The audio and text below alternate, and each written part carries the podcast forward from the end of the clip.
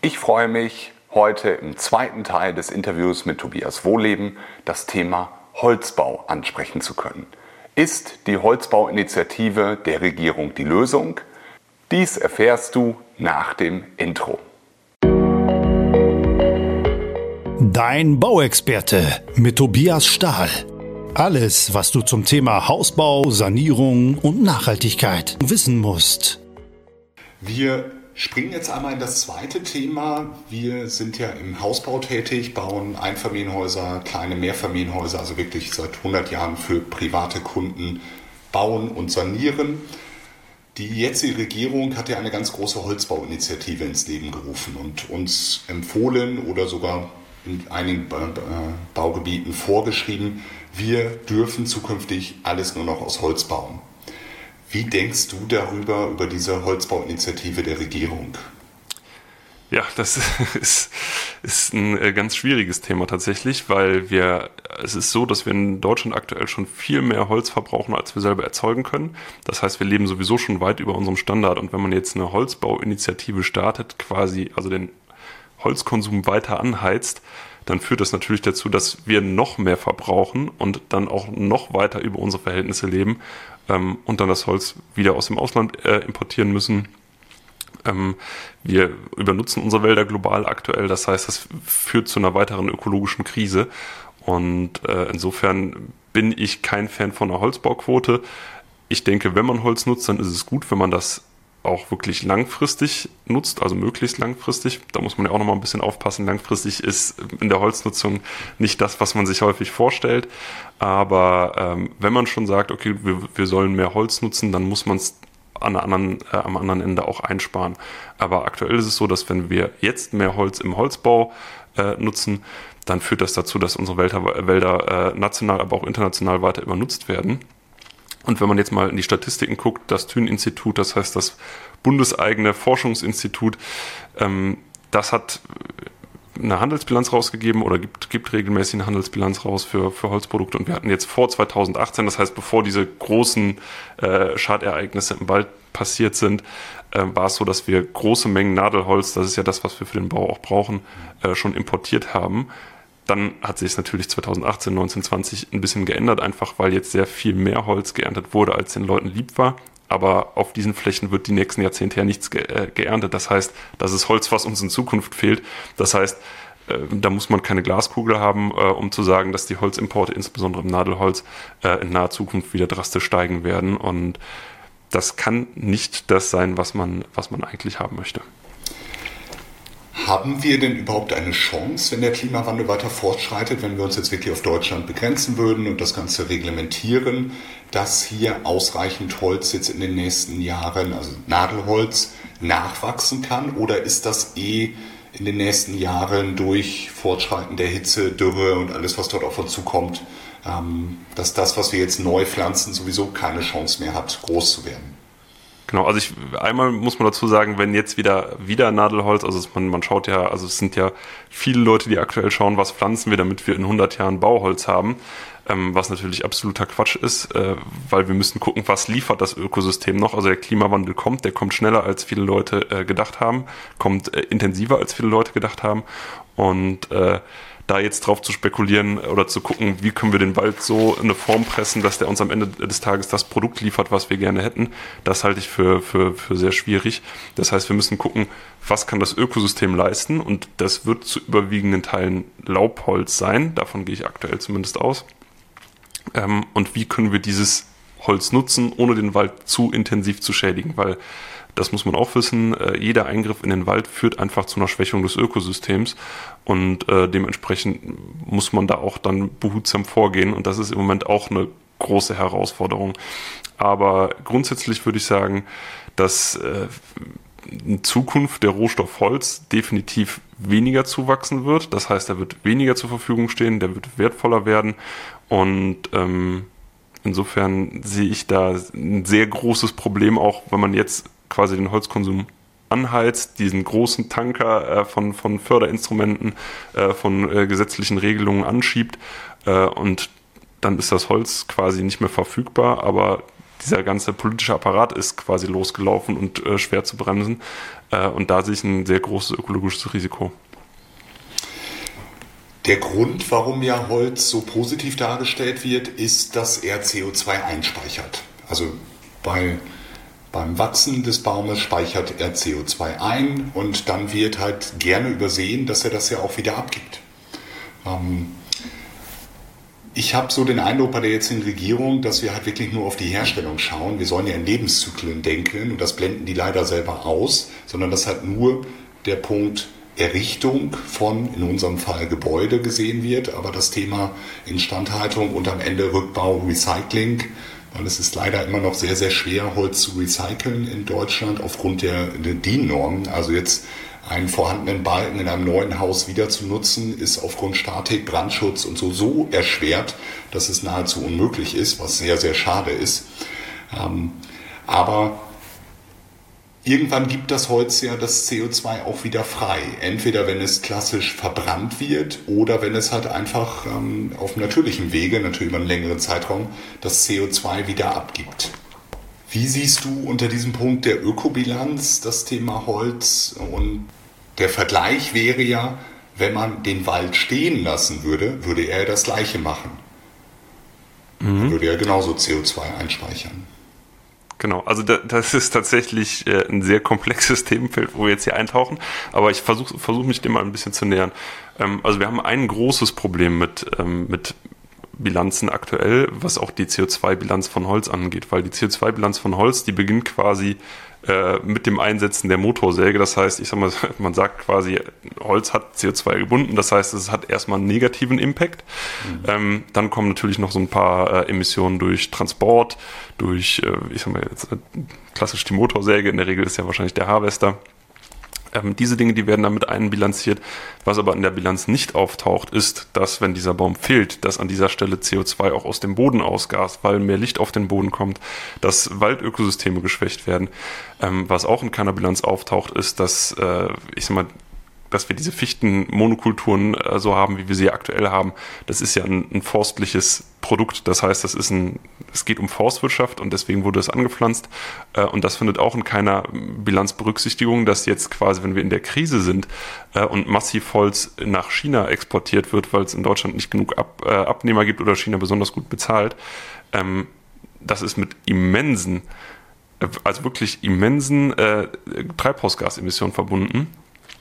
Und zwar ist es so, dass die, die äh, Holzcontainer müssen mit einem Gift begast werden, bevor die dann zum Beispiel nach China exportiert werden. Und dieses Gift ist mehr als 4000 mal klimawirksamer als CO2. Und äh, allein im Hamburger Hafen wurde, oder wurde so viel äh, von diesem äh, Gift eingesetzt, dass das dem innerdeutschen Flugverkehr eines Jahres entspricht. Und bei uns ist es so, dass die Haupt Exporte über Rotterdam zum Beispiel laufen. Und äh, das sind Dinge, die werden, die tauchen in keiner Bilanz auf, aber die sind der Forstwirtschaft zuzuordnen. Und äh, so kann man sich das halt dann am Ende des Tages ganz schön rechnen. Und am Ende jedes Produktlebenszykluses ist es so, dass das CO2, was im Holz ist, wieder in die Luft kommt. Äh, in der Regel ist es so, dass, dass dann, ich sag mal, die äh, Reststoffe, die du auch eben angesprochen hast, zum Beispiel, wenn der Balken dann nicht mehr wieder verbaut werden kann, ähm, dass die verbrannt werden. Das heißt, das CO2 geht dann wieder in die Atmosphäre rein. Und da sind wir äh, aktuell, das ist auch, ich sag mal so, die aktuelle Zahl, die man da so hat, sind wir bei einem bei langlebigen Holzprodukten bei einer durchschnittlichen Lebensdauer von 33 Jahren, also bei langlebigen Holzprodukten, ähm, wo man denkt, die wären jetzt besonders lang im Zyklus.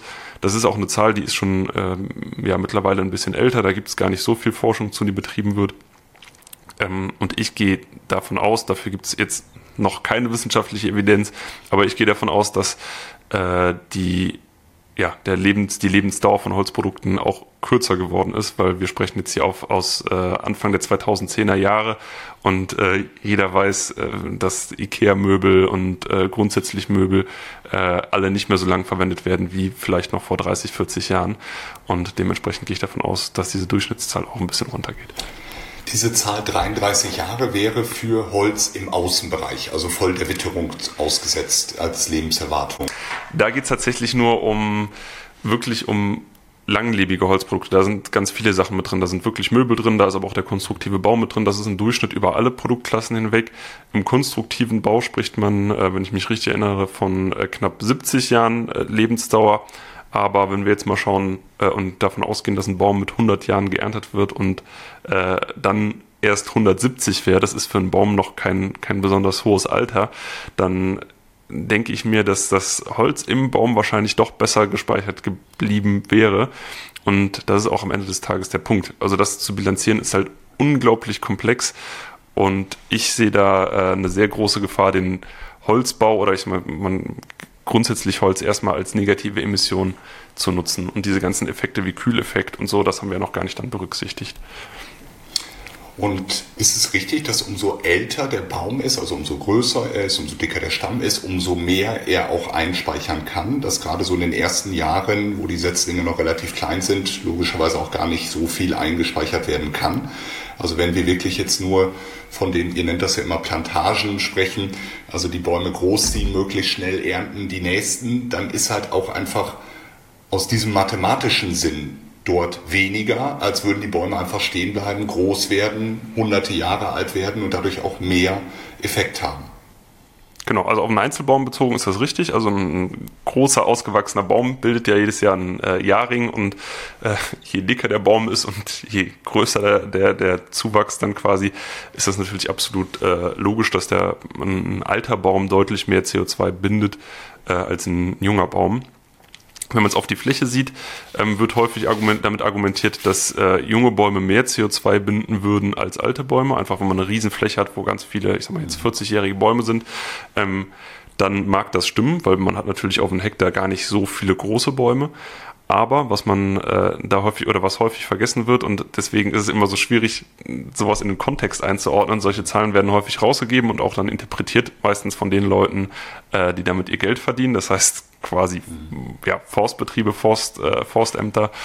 Ähm, aber es ist so, dass man eigentlich das Intervall sich anschauen muss. Also wie ist das Intervall von zum Beispiel jetzt 0 Jahren bis 100 Jahren? Wie viel speichert man da auf dem Hektar?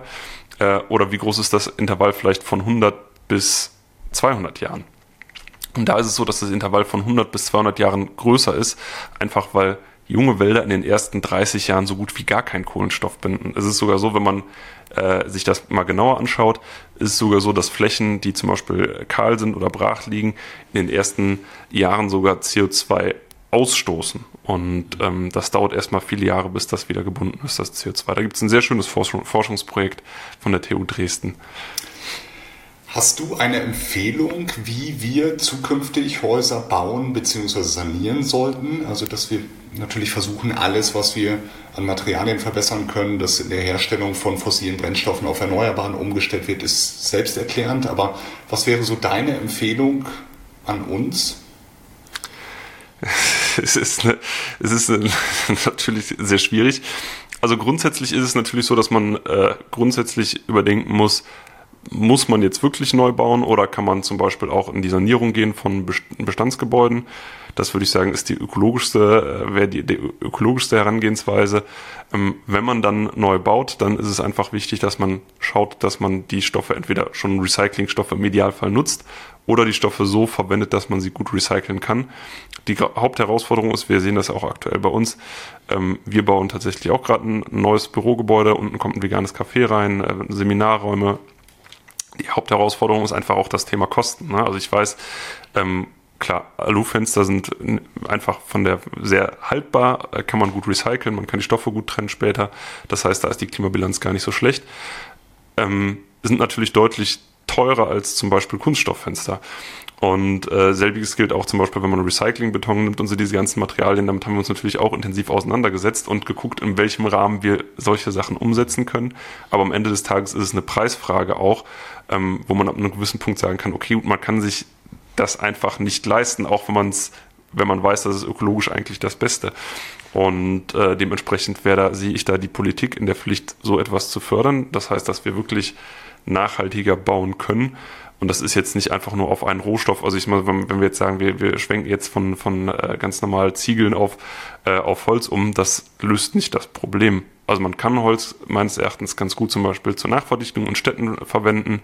Da macht das auch für mich Sinn.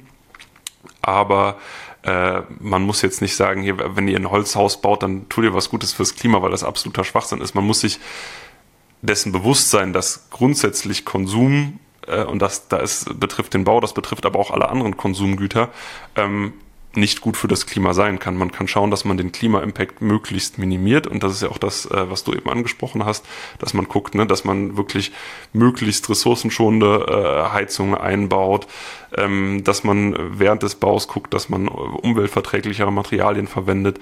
Ähm, solche Dinge, aber am Ende des Tages wird immer ein, ein CO2-Fußabdruck bleiben, was ja auch grundsätzlich in Ordnung ist. Also ich meine, wir, wir leben auf diesem Planeten, wir äh, können keine Photosynthese selber betreiben. Das heißt, also alle Leute, die es bis jetzt ausprobiert haben, haben, glaube ich, nicht überlebt. Da gibt ja so ein paar prominente Beispiele. Das heißt, ja, es ist auch völlig in Ordnung, äh, einen, einen gewissen CO2-Fußabdruck zu haben. Aber ähm, der Holzbau wird uns nicht aus der Klima, also Schellenhuber äh, propagiert das ja immer ganz gern, ähm, der Holzbau wird uns nicht aus der Klimakrise helfen äh, und äh, genauso wenig wird es auch der Ziegelbau äh, tun. Das Wichtigste ist einfach, dass man wirklich die Materialien, wie ich eben schon gesagt habe, möglichst recyclingfähig oder recycelt schon verwendet und so, dass es möglichst lange hält. Und äh, das sind, denke ich, die wichtigsten Punkte, die man dabei betrachten muss. Und man muss sich auch im Klaren sein, gut fürs Klima ist es nicht, ähm, aber es ist trotzdem in Ordnung. Also man kann das machen, aber es muss ja nicht alles, was man macht, einen positiven Klima-Impact haben. Also finde ich ein ganz, ganz tolles Schlusswort. Du hast das nämlich richtig schön positiv dargestellt, dass man nicht mehr so diese Last hat, dass natürlich jede Handlung, die wir tun, irgendwo einen negativen Effekt auf das Klima hat. Und wenn man darüber nachdenkt, wird man verrückt. Das ist die eine Seite. Das bedeutet natürlich nicht, dass wir in irgendeiner Form so weitermachen können wie jetzt, sondern genau das Gegenteil, dass wir uns bewusst werden müssen, dass jeder kleine Beitrag etwas bringt und man einfach ähm, über die Sachen nachdenken sollte. Und da gibt es positive Beispiele, etwas, was ich mir im nächsten Jahr angucken möchte, wo ich ganz gespannt bin. Ein ähm, holländischer Ziegelhersteller hat ein Projekt, wo er das Abfallprodukt der Schlacke nimmt aus der Stahlindustrie gibt dem CO2, was er aus der Atmosphäre rausgezogen hat, hinzu, nimmt das als Bindemittel und dadurch härtet der Stein aus. Und das ist sogar dann CO2-negativ. Ob das dann wirklich alles so passt, ob das richtig gerechnet ist, würde ich mir mal anschauen wollen, aber das hat mir unheimlich viel Mut gegeben. Ähm, und ich sehe einfach beide Stoffe wertvoll, aber glaube ich ganz wichtig, und das wäre für mich das Fazit, am meisten bringt es etwas, wenn wir die Wälder schützen und so erhalten, wie sie sind und möglichst viel wieder zurückgewinnen. Nicht das Holz roden, verbauen, brennen. Dafür habt ihr ganz tolle Projekte mit dem Buchenurwald, den letzten Riesen, den jungen Wilden, also auch wirklich total coole Namen, finde ich. Ähm, und wenn jemand noch nicht ein geeignetes Weihnachtsgeschenk hat, durch diesen Podcast zum Nachdenken angeregt wurde, schaut auf die Seite wohleben-waldakademie.de und guckt, ob da nicht etwas für euch ist an den Büchern, an den Veranstaltungen oder an den Projekten. Ähm, und ich glaube, das Wichtigste ist, dass wir in den Köpfen der Menschen ein Bewusstsein erreichen können für den Wald, für die Natur, für den Klimawandel, dass jeder darüber nachdenkt, dass er kleine Sachen an seinem Verhalten ändert, damit was Gutes für die Umwelt tut, auch an die nachfolgenden Generationen denkt. Das ist ja auch ein großes Thema, wo ich immer wieder feststelle, wie alt sind die Leute ähm, und wie stehen sie dem gegenüber. Ähm, natürlich darf man das nicht verallgemeinern.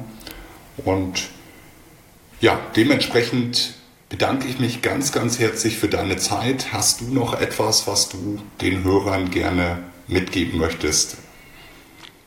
Ja, ich würde sagen, grundsätzlich Klimaschutz muss Spaß machen. Äh, man man äh, soll da nicht in äh, Lethargie irgendwann versacken, sondern äh, das ist auch das, was ich, was ich damit eben ansprechen wollte. Ähm, also man muss sich jetzt nicht für alles schlecht fühlen, was man macht. Äh, man hat ein Recht zu leben, man hat ein, ein Recht mit Freude und Spaß zu leben. Ähm, und da sollte man das umsetzen, was man, was man machen kann. Und es kann auch sehr viel Spaß machen, äh, das Klima zu schützen. Es kann sehr viel, sehr viel Spaß machen, nachhaltiger zu leben. Und ich glaube, da sollte man sich auch darauf fokussieren, weil ansonsten, äh, also ich, ich bin der festen Überzeugung, man hat nur dieses eine Leben und äh, das sollte man trotzdem auch im, im Rahmen der Möglichkeiten genießen, ohne dass man es für folgende Gener Generationen äh, nicht mehr möglich macht, das Leben zu genießen. Aber äh, das Wichtigste ist wirklich, dass man Spaß und Freude daran hat, ähm, solche Sachen umzusetzen. Super. Ganz herzlichen Dank an Tobias Wohleben. Vielen Dank. Dein Bauexperte mit Tobias Stahl. Alles, was du zum Thema Hausbau, Sanierung und Nachhaltigkeit wissen musst.